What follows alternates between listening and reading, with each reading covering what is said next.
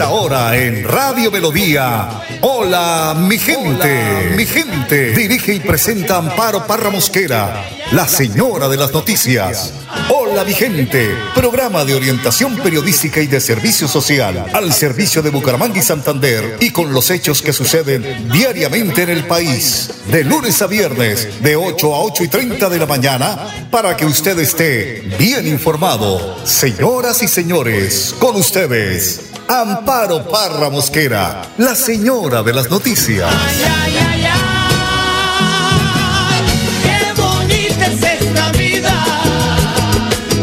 Y aunque no sea para siempre, si la vivo con mi gente, es bonita hasta la muerte con aguardiente y tequila. Hola mi gente, muy pero muy pero muy buenos días. Tengan ustedes una semana bendecida por Dios. Hoy es lunes 16 de mayo. Son las 8 de la, de la mañana, un minuto. Tenemos una temperatura de 21 grados centígrados, cielo muy nublado. Es el reporte que nos entrega a esta hora el ideal. Y hoy es el Día Mundial de la Luz, fecha que surge como una idea tras la celebración del Año Internacional de la Luz y las tecnologías basadas en la luz que tuvo lugar en 2015. Durante dicho año surgen colaboraciones y contactos entre líderes del sector tecnólogo, tecnológico perdón, y científico de la luz. Para mantener, impulsar, estimular dichas relaciones, se propone la creación del Día Internacional de la Luz. La fecha fue promulgada durante una conferencia general de la UNESCO, donde se estableció que cada 16 de mayo se celebra el Día Internacional de la Luz. Como siempre, don Arnulfo Fotero en la edición y musicalización de este su programa Hola mi gente. Las 8 de la mañana, un minuto, iniciamos la semana informativa de Hola mi gente con el acostumbrado mensaje diario del Padre Luis Azán. Juan 13 del 31 al 33a al 34 al 35. La clave es amar. Y lo primero es el sentido de quien ama. Cuando nos enamoramos de alguien nos fijamos solo en sus virtudes. El amor de verdad es reconocer la imperfección, aceptar la persona con todos sus defectos. Uno de los puntos, si leemos este Evangelio, es que nos da miedo enamorarnos. Sí, obvio que nos da miedo enamorarnos. A vos, a mí. Sí, porque para enamorarnos buscamos que la persona tenga características concretas. Es como que buscamos a la carta, ¿viste? Algunas personas no se enamoran de las personas, sino de la imagen perfecta que construyen de esas personas. Amar de verdad es una apuesta arriesgada, sino mirar al crucificado. El amor de verdad no idealiza al otro, pues se trata de querer también la imperfección que el otro tiene. Y es ahí donde tenemos que reconocer, el discípulo de Cristo debe saber amar en este mundo, y por eso vos y yo no podemos bajar los brazos, incluso cuando nos odian y no nos quieran. En este mundo debemos generar vida y oportunidades. No dejes que te liquiden vida en vida mostrándote a la vida como algo sin sentido, porque sos vos quien le pone ese sentido. Y por último, la gloria.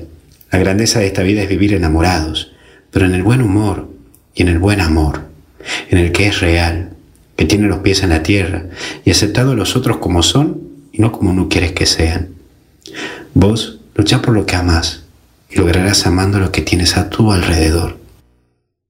Buen domingo para vos, para toda tu familia. Nos vemos en misa a las 12, no te olvides. Y te bendiga Dios en el nombre del Padre, Hijo y Espíritu Santo. Y con Jesús, resucitado, hasta el cielo no paramos. Que Dios te bendiga. A seguir adelante. No me bajes los brazos. Y sigamos rezando por la paz en Ucrania. Que se acabe todo esto con la situación de Rusia y Ucrania. Nos vemos. Ay, sí, padre, eso es doloroso para todo el mundo. 8 de la mañana, 4 minutos. Ya es un hecho desde hoy, lunes, eh, pues muchos niños que vayan a colegios, pues no estarán obligados a usar tapabocas durante su permanencia en la institución educativa. Esta norma que estableció el Ministerio de Salud debido a la disminución de efectos negativos de la pandemia del COVID-19 le va a permitir a más de 6.300.000 estudiantes de colegios pero no en todas las ciudades del país pueden dejar la mascarilla. Si bien desde el primero de mayo el, gobierno del presidente Iván Duque levantó la obligatoriedad del uso de tapabocas en los municipios que tuvieron al menos el 70% de su población con el esquema de vacunación anti-COVID completo, pues había decidido mantener la restricción en las aulas escolares. Ahora, con el cambio de política, en los espacios cerrados como salones de clase ya pues no será necesario el porte de tapabocas, siempre y cuando, dice la secretaria de Educación de Bucaramanga, Naviano Rueda, pues que en Bucaramanga sí es posible porque se tiene ya, se cuenta ya con el 70% de la población con esquemas completos de vacunación contra el COVID-19 y el 40% con refuerzo de ese 70. En el área metropolitana, con base en la información entregada Bucaramanga y Piedecuesta serán los primeros municipios en permitir el retiro del el tapaboca en las instituciones educativas.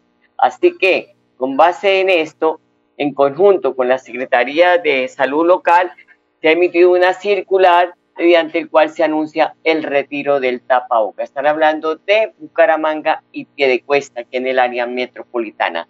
8 de la mañana, 6 minutos, vamos a una pausa y ya volvemos.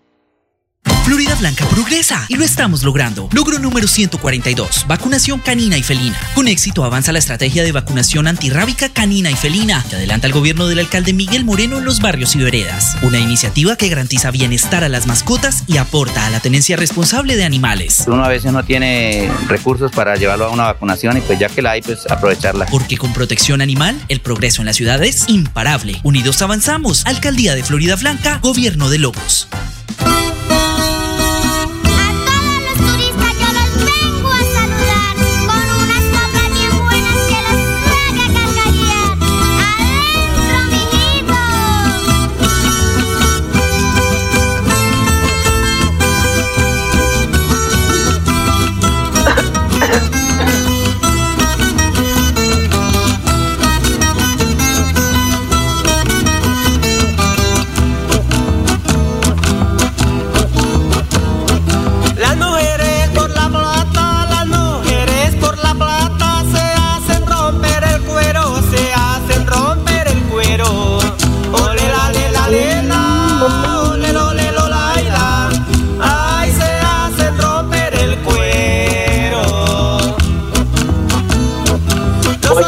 La mañana, siete minutos, don Arnulfo, ya casi, ya casi, don Arnulfo Otero llega la fiesta de San Juan y de San Pedro. Esto sí, desde junio empecemos a decirle a, las, a los santanderianos que se peguen la rodadita.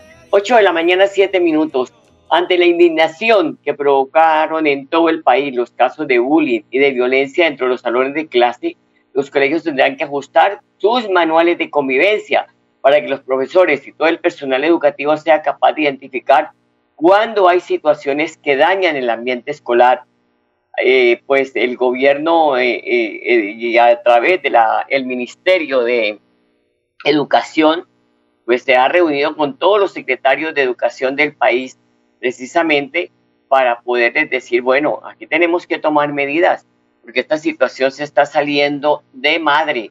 Hay unas un colegios en Bogotá, por ejemplo, donde están haciendo hasta apuñalados los, los niños, los jóvenes, se están eh, citando a través de redes sociales y eso está provocando que se enfrenten estos niños. Por eso la secretaria de Educación, em, eh, la perdón, la ministra de Educación, María Victoria Angulo, se reunió con los secretarios de Educación del país y se puso sobre la mesa la necesidad, necesidad de hacer unos ajustes internos en los eh, planes de convivencia, en los manuales de convivencia, para poder de cierta manera pues mantener una situación diferente en las aulas de clase o por fuera de las aulas de las aulas de clase porque es donde se están citando los estudiantes para agredirse. Pero se recuerda que la obligación es denunciar y activar los protocolos de atención de manera inmediata, así como la responsabilidad disciplinaria y penal que pueden generar la omisión en la denuncia o en la acción ante hechos de violencia sexual, que también están presentando, ha dicho la, pues dice la directriz de la cartera ministerial.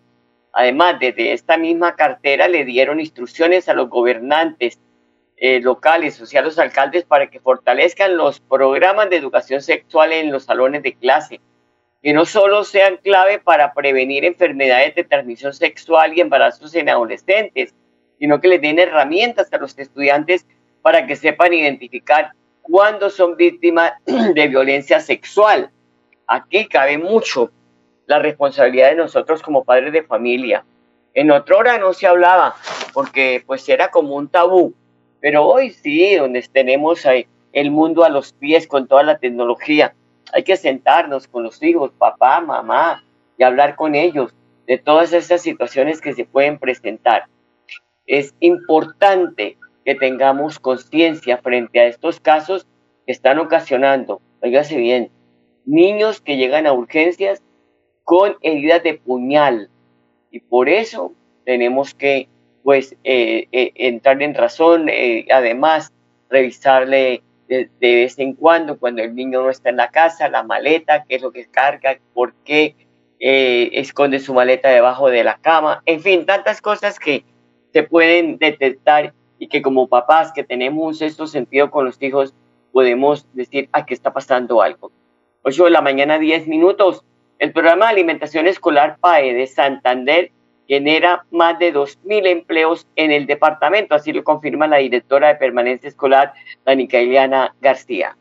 El programa de alimentación escolar brinda oportunidades laborales a todos los santanderianos. Para esta vigencia se han generado un total de 2.039 empleos, de los cuales 1.955 son contratación directa y 77 indirectos. De esta manera seguimos apostándole a la mano de obra de la región y continuamos dinamizando la economía santanderiana. Son las 8 de la mañana, 11 minutos, ya regresamos. Florida Blanca progresa y lo estamos logrando. Logro número 98, mejoramiento de vías rurales. Desarrollo, bienestar y crecimiento económico hoy son una realidad en la zona rural de la ciudad con las gestiones y acciones que adelanta el gobierno del alcalde Miguel Moreno de la mano con la comunidad para garantizar una mejor infraestructura vial y una mayor conectividad. Se reactiva la economía en el territorio porque ya los productores ya pueden bajar más productos. Porque con vías el progreso en la ciudad es imparable. Unidos avanzamos. Alcaldía de Florida Blanca, Gobierno de Lobos pienses ni lo temas, yo nunca voy a dejarte, ni por el putas mi amor, yo no voy a abandonarte, porque aunque tú no lo creas, eres mi cofre de ardor, porque aunque tú no lo creas, eres mi cofre de ardor. Ni por el putas mi amor, qué malditos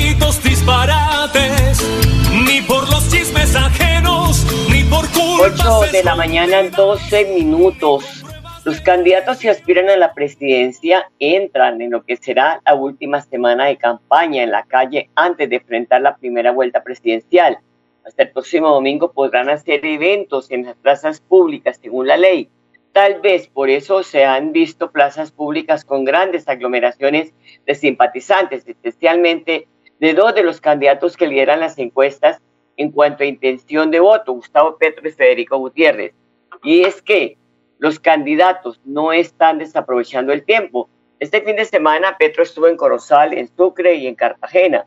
Y ayer pidió una gran manifestación en Soacha, Dinamarca. Y de ahí salió hacia el municipio de Lórica, en Córdoba. Por los lados de la campaña de Federico Gutiérrez, del Estado estuvo en Manizales, Armenia y Pereira. Ayer en Cicerejo y Cartagena. Mientras tanto, Rodolfo Hernández estuvo en Yopal donde destacó que la de él es una campaña que se ha hecho a pulso, de la mano de los colombianos, sin buses pagos, sin refrigerios, sin tejas, sin tamal, sin ladrillos, ni cemento, ni sin ladrones, bueno, en fin.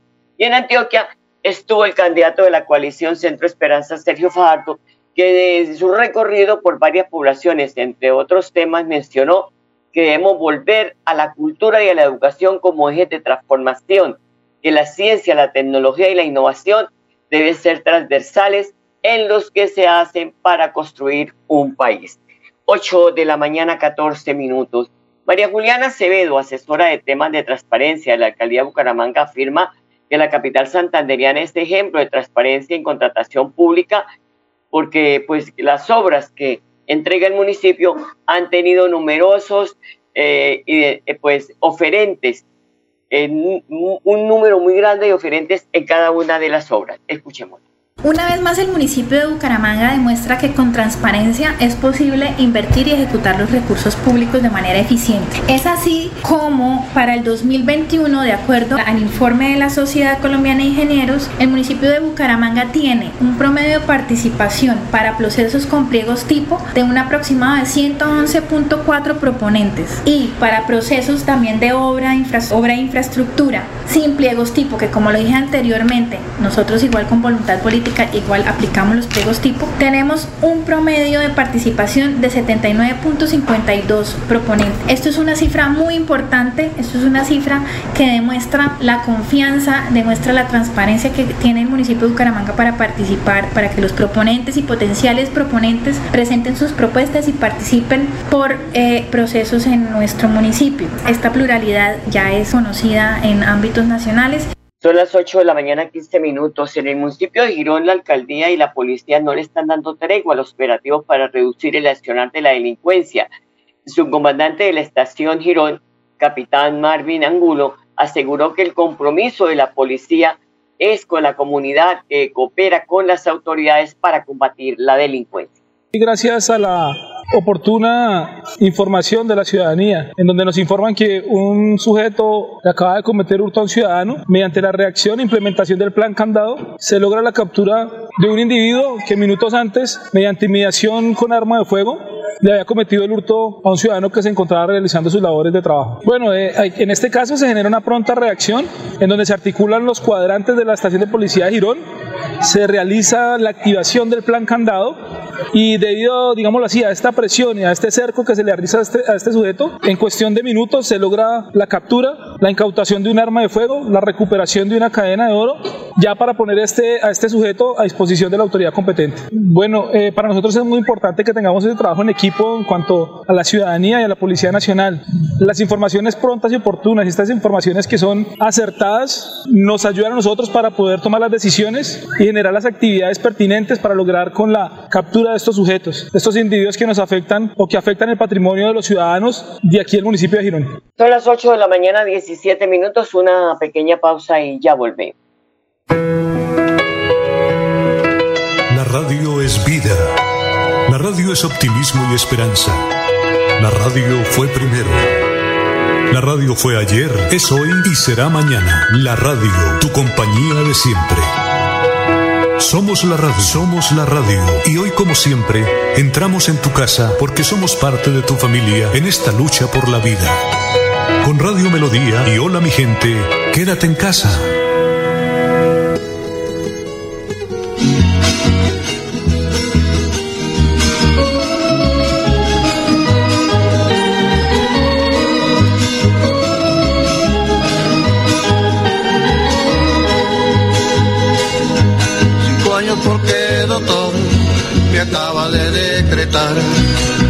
¿Acaso que crímenes llevaron chamizal? De Dios y el libertador a todos nos prometieron un pedazo bajo el cielo y usted me llama invasor. Lo sé como campesino y lo sabe usted, doctor, que cuando Dios hizo el mundo a 8 de la mañana, 18 minutos. Esto es Hola mi gente. El ingeniero William Niño es el jefe de la Oficina de Medio Ambiente y Gestión del Riesgo de Piedecuesta y afirma que el gobierno municipal lamenta el, el fallecimiento de las dos niñas víctimas de la caída de una roca sobre una humilde vivienda en el sector rural y que se le está brindando todo el apoyo a la familia de las víctimas. La administración municipal lamenta el fallecimiento de las hermanitas Styling y Stephanie Altige Fernández, de 11 y 13 añitos respectivamente, en los hechos ocurridos con ocasión de un desafortunado accidente que se presentó en la vereda Mesitas de San Javier al caer una roca sobre sus viviendas. La administración municipal, en cabeza del señor alcalde, el doctor Mario José Carvajal Jaimes, expresa sus sentidas condolencias a la familia Altive Fernández y adelanta acciones y ayudas integrales como son los servicios funerales para estas menores, de igual manera la entrega de algunos subsidios de arriendo para que se puedan reubicar en otro sector y asimismo el acompañamiento psicosocial a la familia en estos momentos tan difíciles y tristes. Muy doloroso perder las dos hijas en un accidente como este. Son las 8 de la mañana, 20 minutos. 15 colegios públicos de Bucaramanga se benefician con nuevo mobiliario que pues eh, va a llevar bienestar a 13 mil instituciones educativas, 13 mil estudiantes, perdón, que tienen un costo cercano a los 500 millones de pesos. José Andrés Carreño, profesional de bienes y servicios de la Secretaría de Educación de la capital santanderiana, sostiene que entre las instituciones educativas beneficiadas está la Normal Nacional Superior, Oriente Miraflores y San Ignacio, María Goretti, entre otros. Bueno, la Secretaría de Educación realizó una inversión de 499 millones para dotar 15 instituciones educativas en los temas de mobiliario escolar. Y a través de este contrato se pudo adquirir temas de ambientes para preescolar, ambientes para primaria y algunas sedes que estaban siendo repotenciadas en el sector rural, como es el caso de Vijaguales, CDI y CDG, y Oriente Miraflores se dotó también desde la parte administrativa de cada una de las instituciones. Muy bueno, la dotación corresponde a todo lo que se requiere para el buen funcionamiento de cada una de, las aulas. Entonces se hizo la compra a través de la tienda virtual y se hace la adquisición de todos los ambientes. Un ambiente preescolar incluye desde tableros, eh, sillas, mesas, muebles de almacenamiento, papeleras, todo lo que lo concerniente al buen funcionamiento de cada una de las aulas. También se dotó una institución educativa que es Santo Ángel, el tema de, aula TIM, que es para todo el tema de informática y manejo de robótica dentro de institución educativa.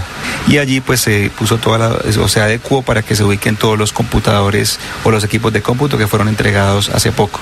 Sí, a través de la gestión de la Secretaría se, se informó al Ministerio de Educación de ciertas necesidades de mobiliario y fuimos beneficiados con algunas entregas en colegios que actualmente se está finalizando con esta entrega y estamos pues a la, a la espera de que la interventoría del proyecto venga y realice la inspección del mobiliario entregado. También fueron aproximadamente siete instituciones educativas beneficiadas con este proyecto, también con aulas de primaria, aulas de preescolar y aulas de secundaria. Bueno, importante que estén llegando a los colegios estas dotaciones aquí en Bucaramanga, porque es lo que reclaman los maestros, ¿no? Cuando hacen paro, eh, pues son varios colegios y esta dotación va a beneficiar a más de 13 mil estudiantes. 8 de la mañana, 22 minutos. El intendente Iván Figueredo, del, del grupo GOES, de la Policía Metropolitana confirmó que una mujer fue capturada luego de una requisa en cuyo poder se le encontró abundante material de dosis de bastuco y marihuana listas para su distribución en el área metropolitana.